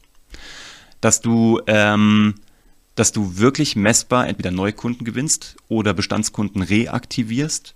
Ähm, oder aber, haben wir auch gemacht, die Braut so schön machst, dass dein Unternehmen so schön im Schaufenster ausschaut und hinten sowieso, dass auch Menschen sagen, ich habe Lust, dieses Unternehmen käuflich zu erwerben und damit dir als Unternehmer einen Exit oder einen Teil-Exit zu ermöglichen. Mhm. Das sind so die Gründe, warum Menschen zu uns kommen. Wie wichtig ist in diesem ganzen Bereich, die Antwort kann ich mir denken, aber ich möchte es trotzdem gerne natürlich hören und vielleicht mhm. auch sogar, warum Video? Video ist key. Also Video ist number one. Also wir sagen immer, wir haben es ja auch nicht erfunden. Wir, wir haben das, äh, wir sagen, du brauchst halt eine Langform. Du brauchst halt eine multimediale Langform als Unternehmen, damit du Medienhaus sein kannst. Und wir sagen immer, sei schlau, sei faul, produzier doch einfach ein Video. Eins die Woche. Mach diesen Podcast so, wie wir jetzt hier sitzen. Du bist jetzt hier natürlich groß dabei mit drei Kameras. Es würde für den Anfang auch eine reichen. Nein, es, absolut. Eine totale würde reichen. Ähm, und dann ähm, mach doch mal eine Langform. Mit, mit Langform meinen wir eigentlich, mach ein Video zwischen sieben und zwölf Minuten. Wenn du länger machen willst, großartig, mhm. aber es wird sieben bis zwölf Minuten pro Woche reichen. Schau, du bist ja Unternehmer, du kannst dich ja hinsetzen, du kannst reden mit deinen Mitarbeitern, mit deinem Co-Geschäftsführer, solltest du jemanden haben, mit Zulieferern, mit Partnern, mit Kunden. Du machst also ein, wir sagen immer, ein Containerformat auf, so wie man das von ProSieben bei TAF kennt. Da haben die TAF und darunter hängen die Abnehmtipps und Bugtipps und Promi-News und was auch immer die da drunter hängen. Und du hängst verschiedene Verticals drunter. Das ist der TV1-Podcast und du kannst mal mit Kunden reden, mal mit Experten, mal mit Mitarbeitern, ja. was auch immer. Und das packst du in Gänze auf YouTube. Einfach so, in, so wie es ist, vor sieben bis zwölf Minuten. Die Audiospur schneidest du ab und veröffentlichst die in deinem wöchentlichen Podcast. Und dann schmeißt du das Ding, entweder wenn du es selber schneiden kannst, äh, machst du daraus Hochkant-Videos und machst 30 bis 45 Sekunden, die du dann auf TikTok, Instagram, LinkedIn, Facebook, äh, WhatsApp-Status und YouTube Shorts ausspielen mhm. kannst. Mhm. So machen Auch wir das. X und Twitter? Äh, machen wir nicht. Es nee. hat, hat, für uns tatsächlich null Relevanz. Okay. Haben wir getestet für uns, haben wir, wir haben Accounts dort, aber wir mhm. nutzen es null. Okay. Du wirst lachen, unser stärkster Kanal bei Hochkant ist TikTok. Talk. Kein Hätte Witz. Ich jetzt fast geahnt. Wir haben äh, sehr viele Kunden, gerade aus großen Corporate-Umfeldern, bei TikTok gewonnen, weil, und das ist super spannend, entweder, also Marketing, HR und Sales sind alle dort und auch C-Level, weil sie Angst haben, was zu verpassen. Also okay. das klassische FOMO, ne? Fear mhm. of Missing Out. Die wollen also gucken, was passiert da, muss ich vielleicht auch da sein. Ähm, und was super spannend ist, die sind alle privat da, um ihre Kinder zu kontrollieren. Die heißen da halt da nicht Professor Dr. Thomas Müller, sondern Tommy83 Barbecue. Okay. Und haben irgendwelche Fake-Profilbilder und sind da drin und ähm, gucken, was machen ihre Kinder dort. Das ist spannend. Das ist mega spannend. Aber okay. wenn ich halt meinen, meinen Inhalt dort ausspiele, dann lernen die sehr schnell, wo spult Tommy zurück und guckt sich's nochmal an oder wo geht er drüber hinweg und was interessiert mhm. ihn nicht. Und sehr schnell merkt TikTok, der ist doch gar nicht privat hier. Der ist doch für Business hier, weil mhm. der den sehr schnell kennenlernt vom Algorithmus. Und irgendwann sieht Tommy auch meine Videos. Mhm. Und dann denkt er sich, naja, Mist, ich bin zwar privat hier, aber ich habe auch ein Marketingproblem oder ein HR-Problem oder halt ein Story-Selling-Problem. Und dieser Typ da, der erzählt dauernd was darüber. Wer ist denn das? Mhm. Und dann rutscht er in meinen Podcast rein und dann ist er bei mir im Funnel. Ja. Also eine super geile Plattform, die wir selber lange unterschätzt haben. Ähm, genau, und dann ähm, gucken wir, dass wir videobasiert halt wirklich auf allen Plattformen sind. Zusätzlich transkribieren wir diese, diese Langform noch und spielen sie als Blog aus, nachdem wir sie SEO-optimiert in Schriftsprache gebracht haben. Und das ist im Grunde genommen das, was Geschichten, die verkaufen, auch zeigt, diesen Prozess halt hinzubekommen, mhm. diesen logistischen Produktionsprozess, mhm. ähm, dass du halt, wir kriegen immer das Feedback von außen, sieht es immer so aus, als würden bei uns zwölf Leute im Marketing arbeiten wir können verraten, das ist eine Halbtagsstelle bei uns und äh, auch nur eine. Okay. Ja. Ihr setzt natürlich Tools ein, wie gerade schon erwähnt, und beim, beim Thema Transkription werde ich natürlich hellhörig. Das ja. ist auch eines unserer Steckenpferde. Ja. Äh, Steckenpferde. Ihr habt auch noch ein KI-Tool, glaube ich, entwickelt. Wir haben ein eigenes Start, gemacht, ja, wir haben Joint Venture gemacht, mhm. ähm, weil wir gesehen haben, wir sagen den Leuten, macht doch mehr Posts, also schreibt doch was. Und dann sagen die, ja, ich kann ja aber nicht schreiben, bababab. Und ähm, wir zeigen denen dann, wie man schreibt und dann haben wir aber gesehen, dass wir es den Leuten noch einfacher machen müssen und haben mit äh, einer befreundeten Entwicklungsfirma aus, ähm, aus Köln, haben wir letzten September, vor einem Jahr, als das erste Mal OpenAI kam, als man gemerkt hat, ah, da passiert irgendwas, da gab es noch mhm. kein ChatGPT. Ich wollte gerade sagen, noch nicht die große Welle, noch die kam, glaube ich, erst im Dezember mit ChatGPT. Ne? Und wir haben damals im September das Ding gesehen und haben gedacht, wie geil wäre das? Wir haben schon gesehen, es gibt Neuroflash und wie die alle heißen. Also diese ganzen Tools, wo du halt mit 80 Prompts sagen kannst, schreib mir einen guten Text. Mhm. Aber wir kennen ja unsere Pappenheimer. Wir wissen, dass das keine Copywriter sind, keine Marketing-Hauptverantwortlichen, sondern Leute, die das mitmachen müssen. Also haben wir überlegt, wie würde Apple so ein Tool gestalten? Haben wir gedacht, wie wäre das, wenn wir einen Knopf nur drücken müssten? Nicht 80 Prompts. Ein Tool, wo du eine Headline reingibst, drückst auf einen Knopf und du bekommst den perfekten LinkedIn-Post, den du dann nachbearbeiten kannst, um deinen eigenen Flavor reinzubringen, aber der schon Storytelling optimiert ist. Und dann haben wir eben ein eigenes Tool gebaut, Daily Storytelling heißt das Ding, und haben es auf den Markt gebracht äh, im Januar, glaube ich. Mhm. Hatten nach einer Woche schon die ersten 1000 Nutzer drauf. Also haben es auch bei uns über den äh, Newsletter und über den Podcast gespielt. Jetzt sind es signifikant mehr. Jetzt haben wir es noch ein bisschen einfacher gemacht. Jetzt musst du nicht mal mehr die Headline eingeben, sondern du musst nur noch, wenn du das Ding das erste Mal anmachst, musst du nur noch eingeben, in welcher Branche bist du. Und jeden Morgen schickt dir das Ding einen fertigen Beitrag okay. in dein E-Mail-Postfach, weil wir gemerkt haben, du weißt, du hast wieder eine, eine, eine Plattform, du musst dich wieder einloggen. Die Leute machen das halt nicht.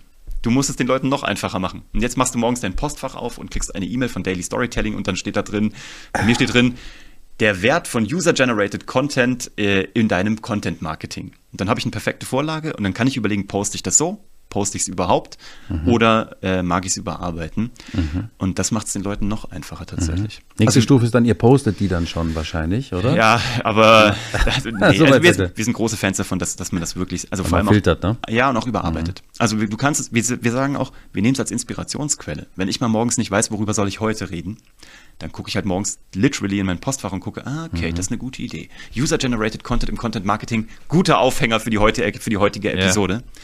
Aber wir nutzen sowohl, auch für den Hochkantschnitt nutzen wir eine KI, die mhm. unfassbar geil ist. Wir, äh, die, die, Transkription läuft bei uns über ein Tool, was bei uns die Transkription der Texte mhm. macht. Ähm, Verrätst du das Tool für ja, den Hochkantschnitt? Wenn ich hier das, also wenn ihr damit ja, ja, klar. Ja, klar. Wir sind ganz große Fans von, ähm, das heißt äh, Opus Clip. Okay. Opus Clip ist eine unfassbare Software, äh, amerikanische Software. Da kannst du entweder das Video reinschmeißen oder aber wenn du schon auf YouTube hast, kopierst du nur den YouTube-Link rein. Mhm. Dann sagst du, äh, lass vorne das Intro weg und lass hinten das Outro weg, weil da reden wir nicht gescheit. Und dann sagst du so, entweder mach mir Clips, die nach folgenden Keywords gesucht werden, oder aber such du selber aus und mach so 30 bis 60 Sekunden, dann drückst du auf ein Knöpfchen, dann dauert 17 Minuten, dann kriegst du eine E-Mail, dann sagt Opus, hallo Uwe, deine Clips sind fertig. Dann gehst du rein, hast zwölf Clips, von denen fünf gut sind, wo du halt dann nochmal so, ich würde behaupten, vier Wörter per Hand austauscht und dann runterlädst. Und das war's. Okay. Das ist unfassbar. Also äh, du kriegst sogar von Opus eine Bewertung, die sagt, sehr guter Einstieg, danach hast du allerdings ein bisschen die Struktur verloren und am Ende fehlt ein Call to Action. Und dann gibt er dir noch einen Viralitätsscore und sagt 99% Viralitätsfaktor. Ist natürlich ein bisschen Spielerei. Mhm. Aber geht so ein bisschen im Bereich Gamification, oder? Bisschen auch tatsächlich. Ja, okay. Aber du hast doch, du denkst dir so, ja stimmt, am Ende war kein guter Call to Action drin. Das war wirklich, oder okay. du hast nicht ganz klar, mach das, mach das, mach das. Ähm, und das erleichtert uns die Arbeit sehr. Und zum Transkribieren nutzen wir Happy Scrap. Mhm. Happy Scrap äh, jagen wir einfach die Videos durch und dann macht uns Happy Scrap halt die, die Transkription. Und dann arbeitet es aber noch eine echte Person, äh, die bei uns remote arbeitet, in einen aufbereiteten Artikel ein. Mhm. Okay. Ja, ja, vielleicht bald Videotaxi, mal schauen. Wer, wer, weiß? Ja, Let's see. Ja. Weil wir gerade bei diesen Themen sind, äh, KI und so weiter, wo das alles hingeht, die Geschwindigkeit ist mhm. gigantisch momentan. Ja. Wenn wir jetzt mal, gehen wir mal zwei Jahre von hier, mhm. was, was ist dann? Wie sieht es dann aus Boah, in dem Markt? Wenn du mich, das ist so eine krasse Frage, weil, guck mal, wir haben jetzt unsere eigene KI in einem, vor einem Jahr die Idee gehabt und jetzt im Markt mhm. und was da schon passiert ist. Also wir sind dann von, von äh, OpenAI 3 auf 3.5 auf jetzt 4 hochgegradet und wir sehen da schon die Fortschritte. Wir sehen allerdings auch die Limitierung. Das finde ich auch recht beruhigend. Mhm. Also wir sehen schon Dinge, die gut sind, aber auch Dinge, wo wir denken, okay, Wo sind Limitierungen? Ähm, naja, also ich wage zu behaupten, dass mir relativ schnell auffällt, ob es eine KI geschrieben hat oder nicht. Okay. Also ich glaube, der Human Factor ist schon noch was anderes und die KI kann halt noch nicht meine Gedanken auslesen, also sie kann meine Geschichte noch nicht perfekt erzählen. So. Also ich muss schon noch wissen, was eine Dramaturgie ist und wie eine Geschichte aufgebaut ist. Ähm, ich komme ja auch vom Fernsehen und da wird ja auch lange drüber diskutiert, glaubt man, dass eine KI ein gutes Drehbuch schreiben kann, was dann auch berührend ist, weißt du so? Mhm. Und auch da gibt es noch Limitierungen. Ich weiß nur nicht, wie lange die noch bestehen werden. Das, da bin ich ganz ehrlich. Also wenn ich mir diesen Fortschritt in einem Jahr angucke und du mich jetzt nach in zwei Jahren fragst, puh, dann glaube ich, war es eine gute Idee, dass gerade der Streik in Amerika der Schauspieler und auch der, äh, vor allem der Writer, ähm, in die Richtung ging, dass sie gesagt haben, wir müssen auf die KI aufpassen, weil wir nicht arbeitslos werden wollen. Aber, und das glaube ich, wird ein ganz großer Switch sein, ich glaube, man sagt ja immer, die Schere wird noch weiter aufgehen. Die, die vorher schon nichts konnten, werden durch KI schneller weg sein und die, die schon vorher sehr viel konnten, werden durch KI noch sehr viel schneller und besser werden. Mhm. Und ich glaube, dass das eine gewisse Realität in sich mhm. oder eine, eine, eine, eine Ehrlichkeit beinhaltet. Das, das wird so sein. Ich glaube nur, dass man jetzt nicht die Augen vor KI zumachen darf. Also ich glaube, dass, zumindest damit rumspielen. Weißt du, das ist das Ding. Rumspielen, reingucken, mitlernen und gucken, was passiert da. Ich glaube, dass da noch enorm viel passiert. Also wenn ich jetzt überlege mit Opus, was uns die Videoclips macht, ich behaupte mal, das ist gefühlt eine halbe Stelle bei uns. Wahnsinn. Ich kenne jemanden, mal. der hat das, eine Marketingagentur ja. und der hatte neulich äh, bei uns im Thema, ähm, wir noch in einem Eishockeyverein aktiv und dann hieß es, ja, wer kann das und das machen? Ja, ich habe da jetzt momentan Zeit. Und ich, ja, wie, wie, wieso hast du Zeit? Mhm. Marketing online und so. Ja, ja. sagt er, wir machen jetzt viel mehr mit KI und da habe ich schon deutlich mehr Stunden frei und da können wir auch mal was für einen Verein machen. Abgefahren. Ist enorm. Ja. Also. Aber guck mal, das wäre ja das Allerbeste, wenn sowas passieren würde. Wenn, also wenn da Kapazitäten frei würden für Charity, für NGO-Work, für Liebhaberprojekte. Das würde mir als Unternehmer ganz gut gefallen. Sowohl als Effekt draußen in der Gesellschaft, dass du was tun kannst, was pro Gesellschaft ist oder was bewirken kann, oder aber, dass du ein Projekt machen kannst, was du als Unternehmer nicht für Geld machen musst, sondern um dein, dein Herzenslevel aufzufüllen, weißt du, dein, dein ja, Leidenschaftslevel macht, ne? zu bedienen, genau. Mhm. Und das, glaube ich, das wäre eine ideale mhm. Lösung, wenn es in die Richtung gehen würde. Nur gut, alle, ich glaube, ähm, alle haben natürlich das Interesse, effizienter zu werden, mhm. Äh, mehr auf die Straße zu bringen, dabei Ressourcen einzusparen. Wenn es, bin ich voll bei deiner Meinung, wenn es in diese Richtung geht, super. Ich habe momentan so das Gefühl, es poppt so viel auf gerade. Äh, mhm. Es ist wahnsinnig schwierig, hier die Kontrolle zu behalten. Welches Tool passt mhm. jetzt auch äh, gut? Wie sind die einzelnen Abläufe? Sperre ich mir nicht gewisse Prozesse dann aus, weil dann bringt ein Tool schon wieder ein, ein Teilprozess eines anderen mit, das ja. du vielleicht auch schon verwendest. Also wie baue ich mir sozusagen meine, meine Prozesskette auf, wenn sich ständig diese, ja auch die Qualitäten ja verbessern. Und wenn ja. du heute in, in LinkedIn schaust, vielleicht noch den Satz, äh, wenn du noch in, in LinkedIn schaust, ja, hier, das kann wieder neu, DALI 3 kann das, habt ihr schon äh, Dings gesehen? Nee, die können noch keine. Also auf der anderen Seite ist es auch zurzeit, finde ich, sehr zeitintensiv, die Übersicht zu behalten. Ja. Wie siehst du das? Ja, also das ist wie bei Social Media, da poppt ja auch mal was Neues auf, ne? Und dann sterben auch wieder Plattformen und das hat auch seine Berechtigung. Und ich glaube, es wird, es ist jetzt wie immer, es ist jetzt gerade Eldorado und jetzt gibt's, es, es sprießt aus dem Boden. Es wird ein unglaubliches Toolsterben geben, glaube ich, oder eben eine Konglomeration, das aufgekauft wird und mhm. zusammengepackt wird. Ähm, ich glaube, momentan geht es mehr darum, so Basics abzudecken. So, also weißt du, das ist dann, ob dann DALI jetzt noch da drei Sekunden schneller ist oder dann irgendwie da noch irgendwie die, die Renderings noch ein bisschen smoother und glatter hinbekommt. Ich glaube, das sind wieder so High-End-Anwendungen. Und wenn du so High-End unterwegs bist, dann lohnt sich auch die Zeit, da nochmal irgendwie zwei Tage Recherche reinzustecken. Ich glaube, für Otto-Normalverbraucher geht es ja darum, gerade wo kann ich mir Basisarbeit wegarbeiten lassen, um brillante Dinge von Menschen machen zu lassen, die dann von der Basisarbeit befreit wurden. So, so sehen wir es gerade. Weißt mhm. du, wir lassen halt ähm, so das Grundrauschen mit so, bleiben wir bei Hochkant-Reels, ne? Das Grundrauschen machen wir mit Opus, die rennen da durch. Und dann haben wir so ein paar Highlight-Clips, die wir dafür dezidiert aufnehmen, die wir auch nicht aus der Langform rausschneiden, wo wir auch grafisch arbeiten und irgendwie grafische Gags einarbeiten oder grafische Elemente oder Effekte mit, mit nutzen, die dann nochmal ein ganz anderes Aufmerksamkeitslevel bringen. Aber das können wir uns nur leisten, weil wir sozusagen die Person befreit haben davon, diesen, diesen, diesen Daueraufwand, dieses Grundrauschen zu erzeugen. Ja. Und ich glaube, momentan ist es gut, KI so zu nutzen, dass das Grundrauschen da ist und brillante Dinge, die nur von menschlichen Köpfen getan werden können, die kreativ sind und talentiert sind, die zu befreien, dass die wirklich jetzt das mal ausleben können und auch dann dadurch auch weniger gefrustet sind mhm. in, ihrem, in ihrer Tätigkeit. Und ich glaube, momentan sind es wahnsinnig viele Tools und die werden auch alle wieder weg sein. Ähm, das war ja auch wie, weil es erstmal dann der App Store dann draußen war und dann irgendwie die ersten Apps kamen und zu jeder App-Anwendung gab es 50 und mittlerweile weißt du heute durch die Charts, gehst in den App Store und weißt, okay, du willst Notes machen, also werde ich wahrscheinlich GoodNotes und Evernote und wie sie alle heißen. Das sind die drei. Ich muss mich nur noch aus dreien tatsächlich irgendwie entscheiden. Das kann ich auf Preiskriterien tun oder aber weil eins schneller ein PNG importieren kann als ein anderes. Okay. I don't know. Aber du mhm. weißt, die drei werden es werden. Mhm. Hast, du schon, hast du schon das Thema Text-to-Video ausprobiert? Also, dass man durch Prompting komplette Videosequenzen erzeugen lassen kann? Noch nie. Weil wenn man das ja hochrechnet, dann würde es bedeuten, die KI schreibt das Drehbuch und äh, braucht es eigentlich nicht mehr schreiben, sondern hm. sie macht eigentlich gleich den Film. Das ist natürlich crazy. Also wenn das, wenn sich das schnell entwickelt, das wäre natürlich Das wäre schon ein heftiger Einschnitt. Also Adobe ist da, glaube ich, auch unter anderem dran, neben genau. anderen. Ja. Ähm, was bedeutet das dann eigentlich für die, ja, für, für euch Storyteller?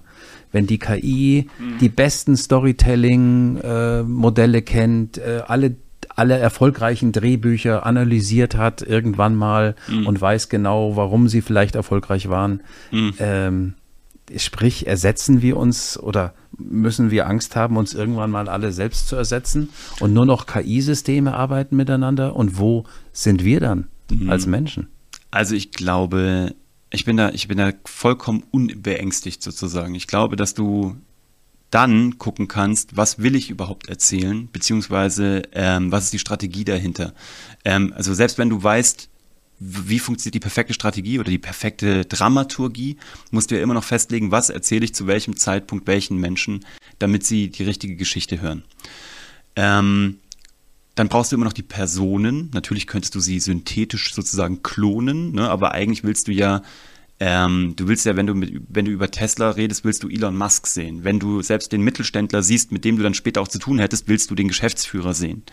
Ich glaube nicht, dass diese Menschen sich synthetisieren lassen und äh, ich glaube auch nicht, dass sie ihre Sprachmodelle abgeben werden gab es ja gerade einen ganz großen Fall, dass man den Sprecher von Pumuckel synthetisiert hat, damit mhm. er jetzt für RTL wieder der Originale sein kann. Das war Hans Klarin, glaube ich. Exakt, und die Erben mhm. haben es freigegeben. Also mhm. die haben jetzt das äh, Synthetisierungsmodell freigegeben. Das heißt, der neue, der jetzt auf RTL produziert wird, ist wieder Hans Klarin. Kommt Pumuckel, jetzt mal nebenbei gefragt? Bitte? Kommt ein neuer Pumuckel? Der kommt, also ja? ja, ja, das ist bei RTL, die produzieren das gerade. Ah, okay. Und äh, er ist sozusagen der Original Hans Klarin, der den Pumuckel spricht. Ähm, aber da wird es, glaube ich, also ich glaube, dass ich glaube, du wirst natürlich jeden illegal synthetisieren können, einfach mhm. weil du die Sprachmodelle rausnimmst. Das offiziell zu tun und dann eben auch als Absender dieser Firma oder dieses Absenders zu sein, das werden die wenigsten tun. Und ich glaube auch, dass du, ähm, dass es eine Qualität später sein wird, wenn du merkst, dass es nicht synthetisiert wurde. Also wenn es echt ist, sozusagen. Ja. Ne? Also wenn du siehst, dass die echte Person, die redet so, wie wenn ich sie treffen würde auf der Sprache, äh, auf der Straße. Und ich glaube, und das finde ich auch interessant, über Social Media und die Entwicklung der letzten fünf, zehn Jahre wahrscheinlich, haben Menschen eine unglaubliche Antenne entwickelt darüber, was authentisch und echt ist. Oder wo uns auch jemand einfach nur Quatsch erzählt oder Dinge erzählt, um Dinge zu erreichen.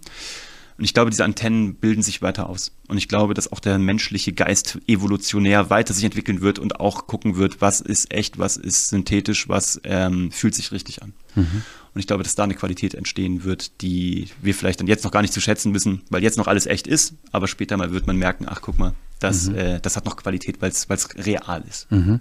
Was hast denn du für Ziele für dein Unternehmen in den nächsten drei bis fünf Jahren? Gute Frage auch. Wir haben neulich wieder drüber gesprochen. Wir machen so, äh, so ein Retreat einmal im Vierteljahr, dass wir uns rausziehen für einen Tag. Was ich nicht mehr will, ist wachsen um des Wachstums willen. Mhm. Auch so mit Mitarbeitern, einfach nur, um jetzt Wie noch mehr hattest du mal in der Spitze, dass wir das ein bisschen einordnen können? Also in der Spitze waren es mal so 180 Leute. Wenn okay. du so die ganzen Leute so äh, da hattest, die wir an einem Tag miteinander haben produzieren lassen auf drei mhm. Kontinenten, so, ne? Dann mhm. waren es halt irgendwie 180 in den ganzen Teams. Das brauche ich nicht mehr. Ähm, ich brauche das so, dass es Sinn macht, dass es mir Spaß macht. Und es gibt ja immer so eine, so eine Schwelle, so, wo Wachstum dann neue Wachstumsschmerzen verursacht. Ne? Also wo du dann wieder hoch musst, um dann aufs nächste Plateau zu kommen. Ähm, ich mag leichte Schrägen, ich muss nicht skalieren, um mhm. Hockeystick hinzubekommen. Das haben wir alles jetzt schon mal gemacht und alles schon mal hinbekommen. Das haben wir auch, wissen wir, wie es geht, aber ja. das brauche ich jetzt gerade nicht. Befriedigt dich nicht unbedingt. Nee, tatsächlich mhm. nicht. Ähm, ich bin jetzt 42, ich habe gerade eine wahnsinnig schöne Zeit mit meiner Familie. Ich will die jeden Tag genießen. Äh, habe überhaupt keine Lust, Lebensqualität einzubüßen für äh, vermeintlich mehr Geld, mehr Umsatz. Auch so eine Erkenntnis, dass Umsatz halt auch nichts wert ist. Mhm. Ähm, als Unternehmer, da muss man auch erstmal hinkommen, hat auch ein bisschen gedauert. Ich das möchte noch kurz erklären gleich dann. Ja, ja, ne, also ja. der Umsatz ist ja schön, aber nützt halt nichts, weil äh, Umsatz teuer erkauft ist. Die Frage ist, was ist Gewinn und mhm. wo steht der in Relation zu deiner Lebensqualität? Mhm. Zu also monetärer Gewinn zu Gewinn im Leben. Exakt, mhm. absolut. Okay. Ähm, und äh, momentan, was mich interessiert ist, ich habe es dir vorhin schon mal im Vorgespräch auch erzählt, klar erzähle ich gerne Leute, Leuten, wie sie Strategien aufbauen und Taktiken etc. Das ist auch alles interessant. Aber das ist alles nichts wert, wenn du als Unternehmen oder Unternehmer oder Unternehmerin vorher nicht verstanden hast, wer bin ich, was will ich eigentlich, was ist meine Motivation, was ist meine Vision. Mhm. Man hat sich irgendwann mal so komisch mit so einer Marketingagentur so Mission und Visionsstatement mal irgendwo hingepinselt. Ja. Aber das hat mit dir nichts zu tun. Mhm. Das hat man sich mal ausgedacht und dann stand, stand da einer und hat mit dir irgendwie so auf dem Flipchart was gemalt und du hast dir die ganze Zeit gedacht, man macht das so, Mhm. Ne? Man muss, die anderen machen. So man braucht das in der Broschüre ne? und auf der Webseite. Vision, Vision ja. und Mission mhm. Statement. Mhm. Dann frage ich die Leute auch immer, was ist eure Geschichte? Dann sagen die, ja, wir haben da so ein Mission und Vision Statement. Dann ich so, ja, das kannst du wegwischen. Das ist das Einzige, wofür es gut ist. ein Wegwischen Statement. Das ist ein Wegwischen Statement. ähm, und dann sage ich, was, warum, warum bist denn du angetreten? Was, was willst du eigentlich? Was willst du eigentlich, dass man mhm. gerade sich über dich erzählt? Was hast du die letzten 30 Jahre erzählt? Was willst du denn jetzt noch für die nächsten 30 erzählen? Und was soll man sich mal über dich erzählen, wenn du mal nicht mehr da bist? Oder was erzählt man sich auch heute über dich, mhm. wenn du nicht im Raum bist? Mhm. Hat Jeff Bezos mal gesagt, das ist das, was eine Marke ist. Mhm. Über mich erzählt man zum Beispiel unter anderem, war immer zu früh dran. Das ist mein Problem. Ich war ja. mit vielen Dingen zu früh. Spannend, ja. In der, in der, ich sag mal, hier in dem kleinen Mikrokosmos. Gibt ja, ja woanders auch. Ja. Aber da wir zum Beispiel mit Streaming sehr früh angefangen haben, ich habe 97 angefangen mit Streaming, ich habe mit Video im, im, Computer in den 80er Jahren schon angefangen. Und ich war dann immer ein bisschen zu früh und bei der großen Internetblase zum Beispiel dann etwas zu spät, mhm. ja, wo da groß Take-up war. Ja. Das ist aber, ich liebe es, Dinge zu tun, mhm. die vorher so andere noch nicht so gemacht haben. Ja, aber das, ist, deinem, das ist mein Ding. Das ist deinem Archetypen, deinem Archetypen, dem ja. Explorer sozusagen geschuldet, würde ich mal behaupten. Genau, es gibt so verschiedene äh, Typen, die man einsortieren ja, kann, oder? Archetypen tatsächlich. Archetypen, also okay. wirklich Archetypen ähm, aus der Dramaturgie. Ähm, ja, aber das ist ja interessant. Dadurch bist du aber eigentlich ein Garant dafür, dass du Dinge schon früher entdeckst ähm, dass du sozusagen immer über den Tellerrand schaust. Das hat natürlich, wenn man das in eine Geschichte packt, ist das natürlich super spannend. Weißt du, weil du im Grunde genommen derjenige bist, der schon so als Frühwarnsystem irgendwie funktioniert. Und damit kann man dich natürlich hervorragend positionieren. Mhm. Also, weißt du, wir sagen auch immer, aus der vermeintlich größten Schwäche machen wir die größte Stärke. Nur das sehen die meisten Leute nicht, weil die immer sagen, ja, was wird mir immer vorgehalten oder ich halte es mir vor mhm. oder äh, dadurch sind mir zwei Chancen entglitten. Mhm. Mag ja sein, aber dadurch bist du halt für viele wahrscheinlich entweder genau der Richtige, um sie sozusagen vor Fallstricken zu bewahren, ja, ja. weil man dich als Vorkoster vorschickt sozusagen, aber das kann ja auch eine Qualität sein, wenn du dir das gut bezahlen lässt. Oder aber sie sagen, mit dem Typen sind wir halt immer vorne weg und wir sehen immer schon Dinge, die die Konkurrenz halt erst in anderthalb Jahren sieht. Und das ist halt spannend. Ja. Und ähm, das muss man aber mal erzählen. Da hast du vollkommen recht. Ja, und wenn das ja. passiert ist, das ist das, was wir halt mit Menschen tun, dann, sagen wir mal, aus Spaß, dann ist es so, als würdest du so einen Hund von der Leine lassen, der immer so zurückgehalten war und sich selber auch zurückgehalten hat. Und dann plötzlich, fumm, rennen die los. Und mhm. dann setzen die auch die Strategien und die Taktiken um. Aber dann haben sie was, was wir sagen immer aus Spaß, die Leute suchen immer so als Unternehmen, die haben dann gehört, man müsste jetzt auf YouTube sein. Dann buchen die eine YouTube-Agentur oder in-house einen Kurs, mhm. um die Leute aus der Marketingabteilung mhm. fit zu sein. Dann kommt aber schon anderthalb Wochen später der nächste und sagt, Tick, äh, YouTube, da seid ihr noch, uh, 2000 and late, das Ding hat so einen Bart, seid ihr noch nicht auf TikTok, dann rennen die los und denken, scheiße, jetzt muss ich auf TikTok sein. Mhm. Dann fangen die an, einen TikTok-Kurs zu besuchen oder eine TikTok-Agentur einzuladen. Und was wir denen immer sagen, schmeiß das mal alles beiseite für einen kurzen Moment und lass uns doch mal ein Fundament gießen. Weil wenn du gar nicht weißt, was du gerade erzählen sollst und wem in welcher medialen Darreichungsform, Text, Video, Audio, es gibt ja auch Zielgruppen, die konsumieren kein Video, weil die einfach nur über Audio zu bekommen sind, weil die im Performance- oder im Absicherungsmodus sind in ihrer Karriere. Die können kein Video gucken, weil sie dafür ja zwei Sinne blocken müssen. Das ist eine kleine Gruppe, aber die kriegst du nicht mit Video. Mhm. Zum Beispiel, welche wären das? Ganz stark sind das, sage ich mal, äh, 35-Jährige und 55-Jährige im äh, klassischen Mittelstand, die so im mittleren Management sind. Die 35-Jährigen sind im Angriffsmodus und müssen sozusagen gucken, dass sie die anderen so da oben, die 55-Jährigen mhm. sozusagen, da, ja, und mhm. rauskicken auch, weil sie mhm. Karriere machen wollen und weil sie sich beweisen müssen. Und die 55-Jährigen denken sich, Mann, nur noch fünf Jahre oder zehn Jahre bis zur Rente, ich muss jetzt Absicherung und da ich unten kommt nichts mehr. Genau, und da kommen diese heißen Hunde von unten. Ich riskiere jetzt hier gar nichts mehr, damit die hier nicht dran äh, mhm. rummachen. Und beide müssen aber Leistung bringen. Und die wirst du nicht bekommen mit Video, weil die, die, die sitzen, wenn die Informationen konsumieren, entweder auf einem Rudergerät, oder aber die sind auf dem Gravelbike oder die sind beim Unkrautjäten, wie auch immer. Die müssen sich entweder zerstreuen oder mhm. müssen Sport machen, aber sehr effizient. Das heißt, die sind nur Audiokonsumenten, die weil die abgelenkt sind mit du, anderen Themen. Exakt, und okay. die kriegst du da perfekt. Und das okay. ist, ähm, also gerade Entscheider eben dann auch. Ähm, genau, die kannst du dann zu Video hin erziehen, aber am Anfang wirst du die bei Audio erst ansprechen müssen. Und ähm, deswegen sagen wir immer, erstmal Fundament gießen. Was will ich erzählen? Wem will ich es erzählen? Auf welcher Plattform? In welcher medialen Darreichungsform? Danach, wenn ich das weiß, dann ist es mir wurscht, ob sich das Richtung Snapchat entwickelt, die Zukunft, oder Richtung KI, oder mhm. Richtung TikTok, oder ob ich Zukunft einen Podcast machen kann, muss. Das kann mir wurscht sein, weil ich, wenn ich nicht weiß, was ich erzähle, dann ist ja jeder Schritt richtig und jeder Schritt falsch. Aber wenn ich weiß, was ich erzählen will, dann kann ich eigentlich nur noch in die richtige Richtung mit den richtigen Medien an die richtigen Leute rantreten. Mhm. Und das ist das, was wir tatsächlich tun. Und dann erst gehen wir in die Umsetzung und gucken, welche Kanäle, welche Plattformen, welche Leute brauche ich dafür. Sonst geht erstmal darum, wer bin ich, was habe ich zu erzählen, wem will ich es erzählen mhm. und wie. Wenn die Aussage kommt, äh, LinkedIn ist momentan total wichtig und darf nicht äh, unterschätzt werden. Was sagst du? Absolut richtig. Also in einem B2B-Umfeld. B2C hat auch Reize, gibt es auch tolle Beispiele. Gibt zum Beispiel, was du den kennst, den Johannes Kliesch von Snox. Der hat äh, diese Socken. Die Socken ne? Ja, mhm. genau. Mhm. Ist auch äh, ein Buddy aus unserer Blase. Ja. Ja, genau. Okay. Und äh, mit denen zum Beispiel haben wir auch schon zusammengearbeitet, um Amazon-Produkte zu promoten für Kunden. Ähm, und der hat ja ein reines B2C-Produkt. Socken, Boxershorts, hm. Damenunterwäsche, ja. Aber er ist ein absoluter Superstar auf LinkedIn. Da erzählt er aber nichts über Socken. Der würde nicht auf die Idee kommen, dir dort Socken oder Unterhosen zu verkaufen das hörst du seltenst, dass er das überhaupt tut. Er hat halt ein Unternehmen mit 50 Millionen Euro Jahresumsatz aufgebaut als 26-Jähriger und hat dort seine unternehmerische Reise begleitet und hat sich dort zu einem Personal Brand etabliert. Mhm. Und begleitet eigentlich nur, was hat er als nächstes gemacht? Wie hat er Kunden gewonnen? Wie hat er sich mit Amazon überworfen? Wie hat er seine Investoren gewonnen? Was hat es mit, mit ihm gemacht? Aber das nächste Mal, wenn ich als Unternehmer überlege, boah, ich brauche ein neues 10er-Pack Boxershorts, Ah, da ist doch der Johannes, netter Kerl. Was war das hier? Snox? Ja, komm, snox.de, guck mal mal nach. Und dann kaufe ich wahrscheinlich eher da, bevor ich irgendwo in H&M gehe oder zu Intimissimi und da irgendwie 10er Pack hole. Ähm, wahrscheinlich wird er darüber sehr viel Geld verdient haben, ohne ein einziges Mal über seine Produkte gesprochen zu haben. Und das ist sehr spannend. Und ich glaube auch da, das machen wir mit der Allianz halt sehr stark, dieses Allianz Ambassador, also dieses Corporate Influencer, mhm. aber im besten Sinne. Ich glaube, das wird ein enormer Hebel sein in den nächsten Jahren und da ist LinkedIn einfach unschlagbar. Was ist das für ein Projekt? Kannst du darüber sprechen?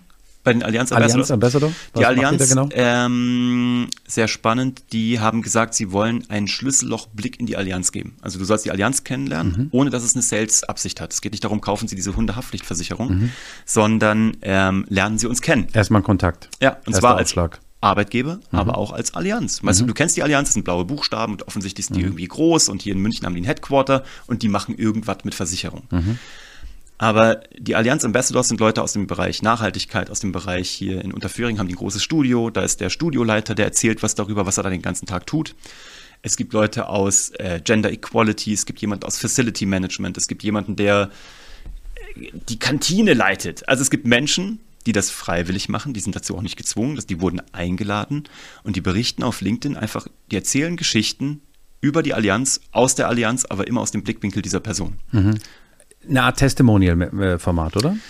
Ja, es, sind, es sind nicht mal Testimonials, sondern es, eigentlich sind es Einblicke. Es ist eigentlich so ein Behind the Scenes, wenn okay. es dir auf so einer DVD vorstellen würdest. Also Testimonial, okay, muss ich mich korrigieren, wären jetzt Kunden theoretisch, ja. sind sie aber nicht, sondern nee, es sind die, die mit Allianz in, in Kontakt stehen. Genau, okay. also wirklich Mitarbeiter, aber eben ohne Sales-Absicht. Mhm. Also es geht gar nicht darum, irgendwas zu verkaufen. Mhm. Ähm, dass du aber zukünftig wahrscheinlich, wenn du auf, Insta, also auf LinkedIn bist und dann eben wie einen charmanten Einblick in diese mhm. Welt bekommen hast und beim nächsten Mal überlegst, in deinem Relevant Set, ich habe jetzt drei Agenturen oder mhm. drei verschiedene Versicherungen auf dem Schirm, und du hast ein bisschen mehr Liebe für die Allianz, mhm. weil sie dir näher scheint emotional, dann hat sich ja ausgezahlt. Ich würde mal sagen, erstmal erscheint die als ja, großes Gebäude irgendwo, die irgendwas toll mit Versicherung machen. Aber natürlich ja. habe ich, ich verbinde damit keinen Menschen, keine, ja, keine Menschlichkeit in dem Sinne, ja. sondern das ist für mich ein Konzern erstmal, ja. der ab und zu ja in den Nachrichten auftaucht, bei Börsenmeldungen oder man hört mal, dass er ja irgendwas gemacht hat, ja. was bezahlt hat, nicht bezahlt hat, je nachdem. Ja. ja. Und das ist eben das, und da schließt sich der Kreis vom Anfang, okay.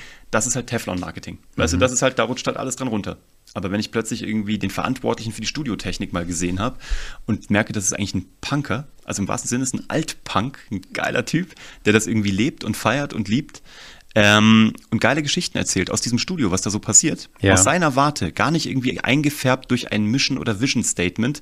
Dann bekommt diese Marke für mich äh, diese Boulder-Griffe und dann kann ich mich hocharbeiten. Mhm. Dann kann ich hochklettern.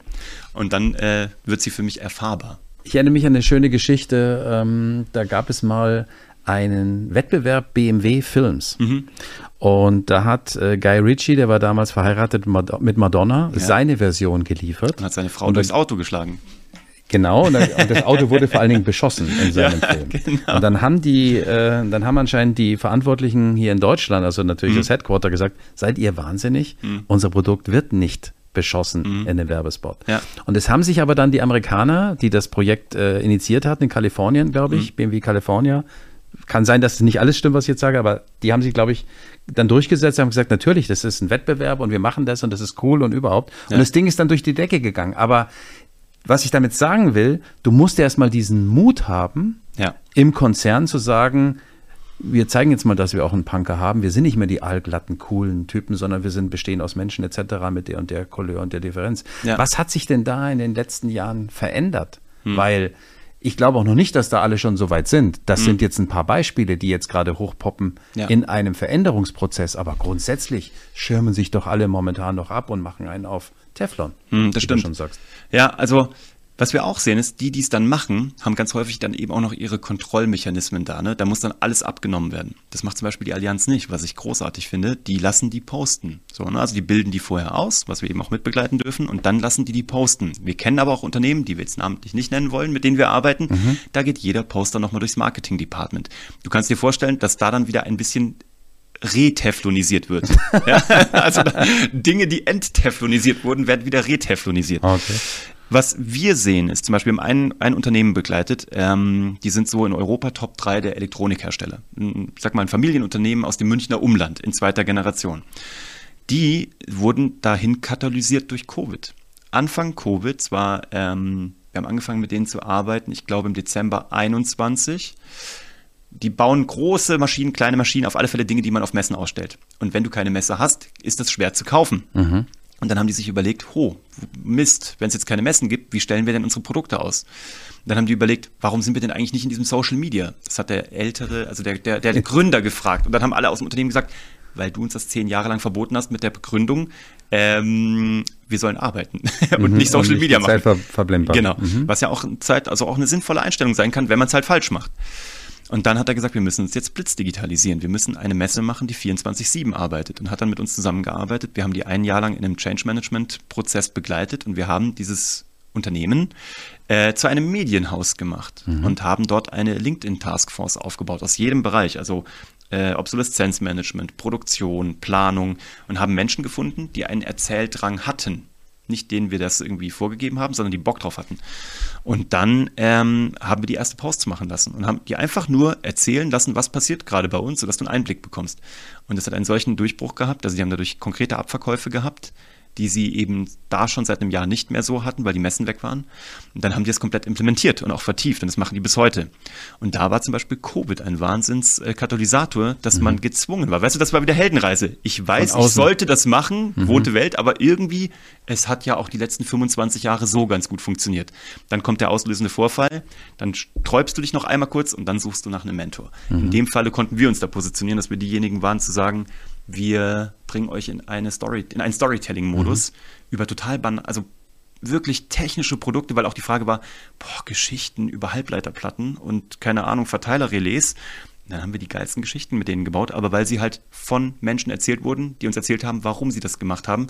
Und die Zielgruppe gutiert das natürlich, weil die genauso ticken. Die beschäftigen sich auch den ganzen Tag mit Halbleiterplatten Klar. und denken sich, so endlich jemand. Endlich einer, der so wie ich ist. Ja. Also entweder so. Menschen so wollen nerdig, Zusammenhalt. Ja. ja. im besten Sinne. Mhm. Menschen wollen ja, die wollen einfach Gemeinschaft und Community. Mhm. Und nichts bringt dir Community und Gemeinschaft wie eine Geschichte, weil der kannst du dich anschließen. Ja, und vor allen Dingen auch diese Gemeinschaft natürlich. Äh, in irgendeinem super spitzen Thema.